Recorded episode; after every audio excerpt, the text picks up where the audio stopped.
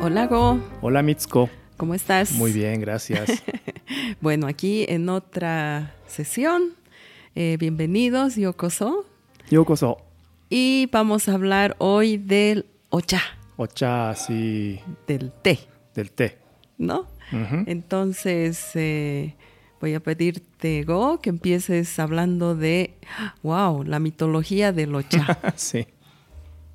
Como supe que tú ibas a hablar del ocha, a mí se me ocurrió ir hacia atrás para ver de dónde viene todo. ¿Ya? Excelente. Entonces, bueno, eh, el ocha se origina en la mitología eh, china, ya no la mitología japonesa. Y les voy a contar la historia de un héroe mitológico chino llamado Shinno o Ente Shinno. ¿Ya? Ya. Shinno es la forma de leer que tenemos en Japón de estos dos kanjis. Pero en español, si buscan Shen Nong o el emperador Yang, van a encontrar a este personaje mitológico. Mm. ¿Ya? Esto ocurrió hace 5.000 años. Nada menos y nada más. Sí, bueno, es mitología, así que no hay ciencia detrás de este número, ¿no? Pero la mitología eh, dice que esto ocurrió hace 5.000 años. La madre de Shinno, ¿no? Ujú. del, del emperador Shinno, quedó embarazada tras ser tocada por el espíritu de un, de un dios dragón durante un viaje, Mm. ¿ya? Esto es muy recurrente, ¿no? En las Sí, religiones, sí, sí, que la madre de un dios no es concebido, eh, concebida por, por otro ser humano, digamos, Mm, ¿no? ¿Ya? Entonces, eh, cuando nace, eh, Shinno crece rápidamente. ¿Ya? A los tres días de nacer ya hablaba. A los cinco días ya caminaba. Oh. Y a los siete días ya tenía dientes.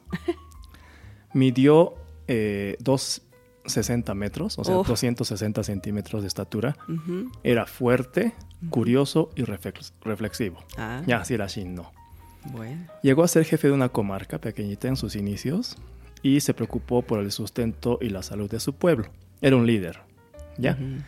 En esa época, hace 5.000 años, eh, la caza y la, y la pesca eran los pilares de la vida. No eran, eh, no eran épocas industriales, digamos. ¿no? Las comarcas vivían de la caza y la pesca. ¿Ya? Entonces, eh, Shinno desarrolló todos sus conocimientos de cultivo de cereales y trabajó para estabilizar la vida de la gente, gracias a la agricultura. ¿Ya? Eh, Shin no. Shin, el kanji que leemos en japonés Shin, es como Dios. Mm, No es de no-yo, de agricultura. mm, Entonces prácticamente es el Dios de la agricultura. ya. ¿Ya? Él es el que ha creado, desarrollado la agricultura, en otras palabras. A él se le atribuye también la invención de la antorcha. ¿Ya? Mm, con eh, unos haces o palos de madera aceitosa. Ujú. Él llevaba la luz, el calor al pueblo por, por esta invención y también por eso se le conoció como el emperador de la llama o el emperador de lo- del fuego, por sus virtudes en el control del fuego. Recuerdo, estamos hablando de mitología, ¿no? sí. sí, por si acaso. sí. También eh, Shinno es el encargado de haber establecido el prototipo de los primeros mercados y del comercio. ¿Ya? Y fijó un día de la semana para hacer el intercambio de mercancías. Por Mira, eso- hace cinco mil años. Así es, el comercio se creó hace 5.000 años por Shinno. por eso se lo conoce como el dios del comercio también. Ah, ¿Ya? Bueno, he resumido muchas de las razones por las que es uno de los principales personajes de la mitología china. Se atribuye muchas cosas importantes. ¿Ya? Entonces, a ver, veamos. Él era el líder de una comarca y en aquella época eh, ocurrió que la gente de este pueblo comenzó a tener problemas estomacales Mm, por el agua y los alimentos crudos. ah, ¿Ya? Sufría muchas enfermedades y heridas que para ese entonces no había cura. Entonces el emperador Shinno, él en persona fue a las montañas y examinó, se dice, todas las plantas y árboles que veía. Ah, ¿Ya? Todas. Y luego enseñó a la gente lo que era beneficioso y lo que era perjudicial. ¿Ya? ¿Cuál era su método? aplastaba plantas y árboles con un látigo rojo, dice, que tenía en la mano. Ya. Y él mismo las machucaba y las consumía. ¿Ya? Shinno tenía una característica aparte de medir 2,60, etcétera. Su torso, su estómago era transparente. Ah. Era como un cristal. Es decir, imagínate a alguien con el torso desnudo y en el centro, en vez de ver un six-pack, ves transparencia. ya entonces sus órganos internos podían verse desde afuera. Ah, qué interesante. Ya cuando comía hierbas dañinas, sus órganos se volvían negros. Mm. Entonces, esto le daba la señal de que eran plantas venenosas. ¿Ya? Qué interesante. ¿No? Eh, ¿Cómo descubrió el té? Un día Shinno eh, sufrió por los efectos de 72 venenos simultáneos en un solo día. Estaba sufriendo terriblemente. Ajá. Ya, entonces había una hoja joven con flores blancas y una fragancia que él la sintió fresca. Ya, entonces comió eso. Mm. Las hojas, él vio como entraron a su abdomen y el veneno que tenía en su cuerpo desapareció Mm. y recuperó su salud. Era como si las hojas estuvieran inspeccionando sus intestinos y actuando por sí solas, Mm. ¿ya? Entonces, eh, Shinno o Shennon, ¿no? Llamó a esta hoja Sa. Sa del kanji de Sasho, de Chosa, que quiere decir in- indagar Ah. o investigar. Entonces, eh, la hoja de sa era la, la hierba para examinar. Este sa, con el tiempo, fue evolucionando hasta convertirse en cha. Cha. ¿ya? Hay todo un estudio etimológico de cómo se fue transformando el kanji hasta llegar al cha. No voy a hablar de eso hoy día. ¿ya? Entonces, eh, voy a saltarme milenios, ya desde la época de Shinno, y eh, vamos a entrar a las investigaciones, ahora sí científicas, sobre los orígenes del té. ¿Ya?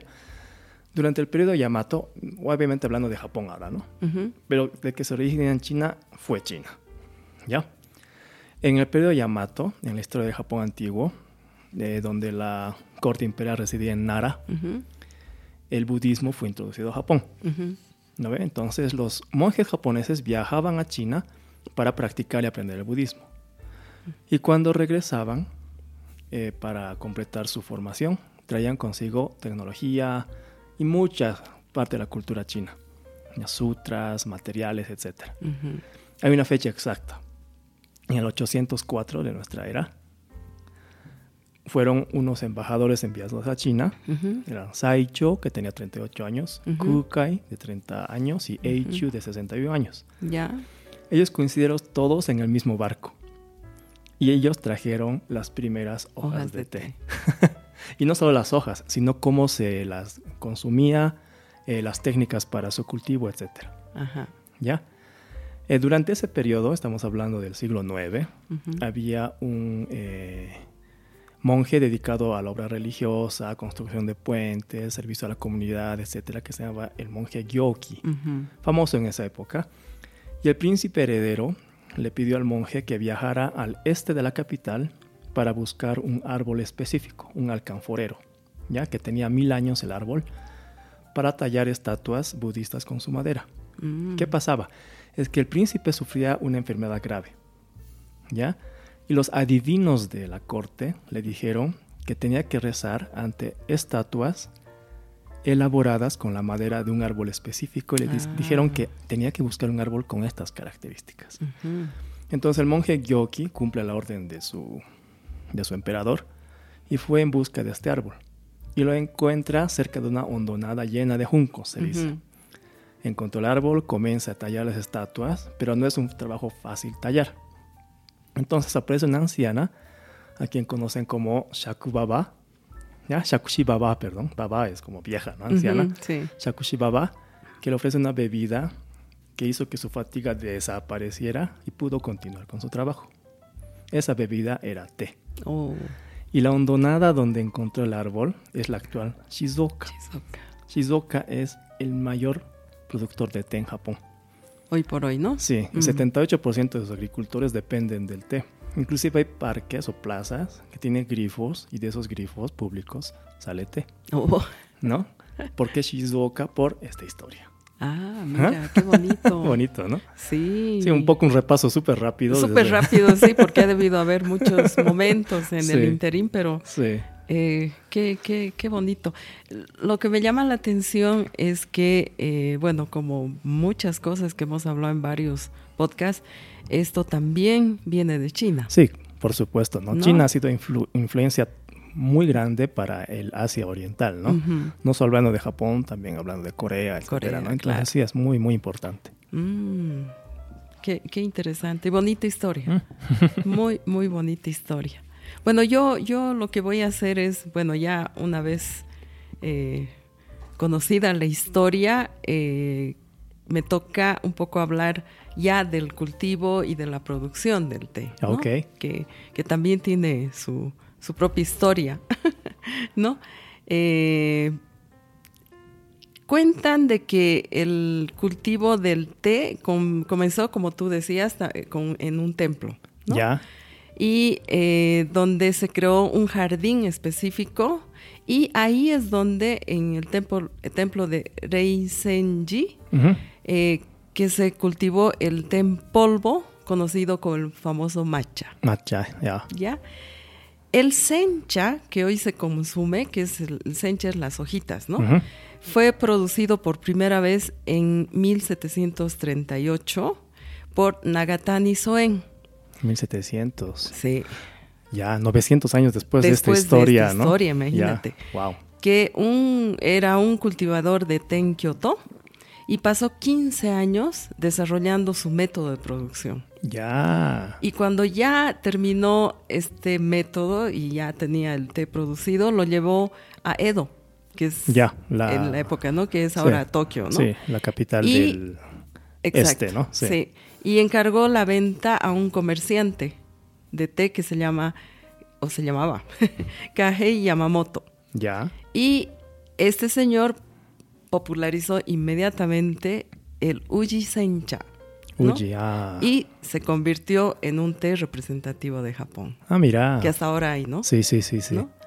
Ahora, Soen, el señor Soen, transmitió generosamente sus métodos de elaboración de té a los comerciantes de té, lo que condujo a la difusión del sencha estilo Nagatani, eh, De, él. Y del sencha Uji por todo el país. Ok.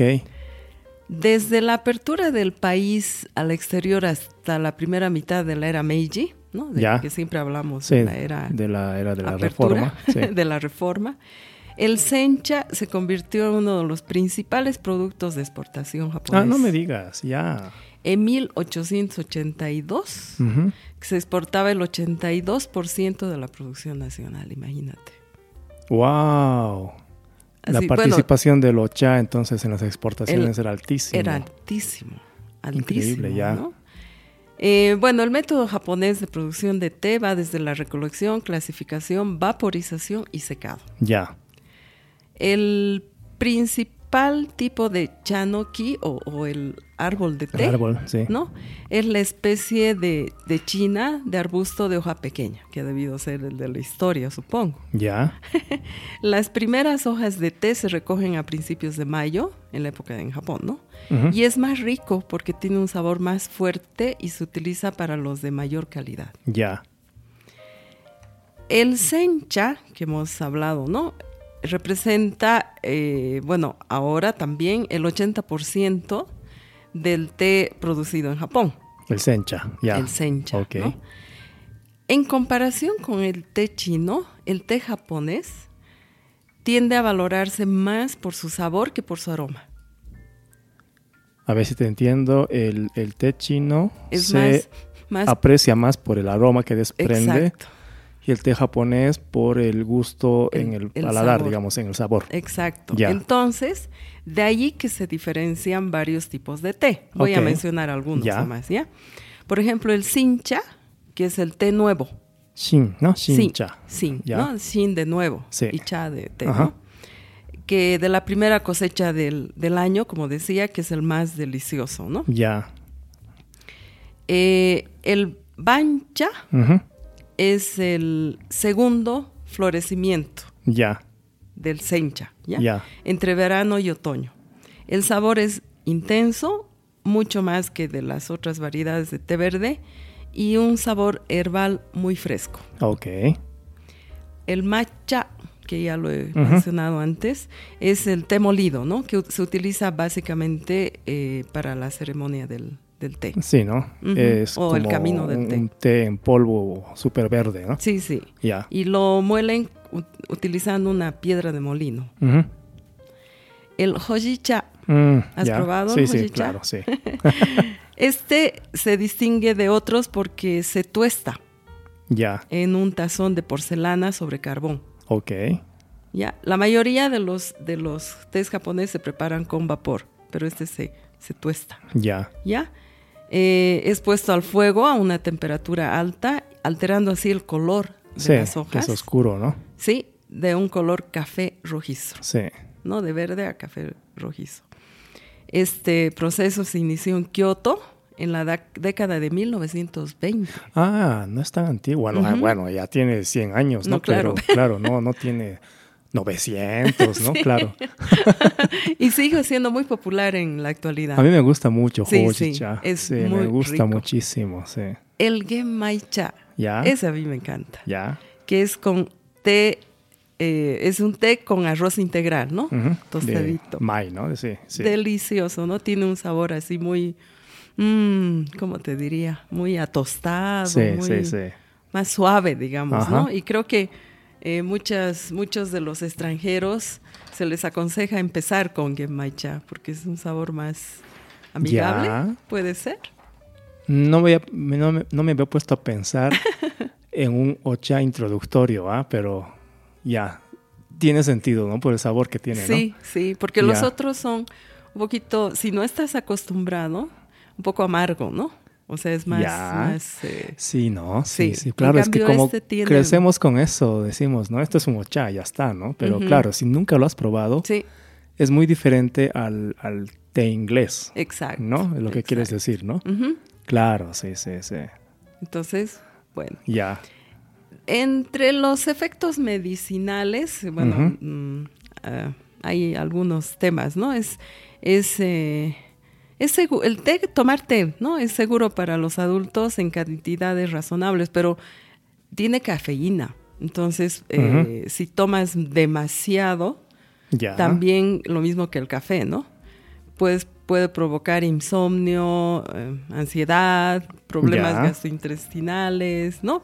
Pero, eh, pero en los japoneses toman muchísimo té y bueno, creo que no, no tienen estos problemas. Yo creo que es la costumbre también, ¿no? Es como el café. Mitsuko, la cafeína es buena. Eh. y dice que, que contiene pequeñas cantidades de vitamina K también. Ya. Vitamina K. Vitamina K. Ya. Eh, es, es bueno para prevenir los resfriados. Ya. ¿En serio? Dice. Y No me consta, ¿No te personalmente, sí. Yo me resfrío mucho. Mucho y tomas mucho y- té. Y tomo té, tomo té. Bueno, puede ser. Puede ser. Habría que No, probar. tal vez es porque, Porque tiene porque me, de- me vitaminas. des- me descuido mucho y me, de- me de- desabrigo, ¿no? Sí. Y dicen que el té aguado eh, se puede eh, consumir, ¿no? Para, eh, y tiene un efecto reductor del estrés Ya. y activa, como decíamos, las células inmunitarias. Se dice harto de eso, ¿no? Del Sí, té. sí, y sí, también como anti... ¿Qué se llama? Antioxidante. Ah, antioxidante, No, exacto. sí. Ese punto no lo puse, pero tienes toda la razón. No, sí, es famoso el té por eso. claro. Y crea también efectos mágicos. Te permite levitar. No, no, no, ¿No? no. ¿No? No, no, estás equivocado. Ese es otro, ese es otro té. ya. Eh, el té también tiene un aroma refrescante, ¿no? Por lo que has debido ver muchos productos, ¿no ve? De, de como sales de baño, eh, antitranspirantes, jabones, Sí. ¿no? Por su efecto cosmético será Ya. Si no ves mi piel tersa. No, no, no, mentira, no, no.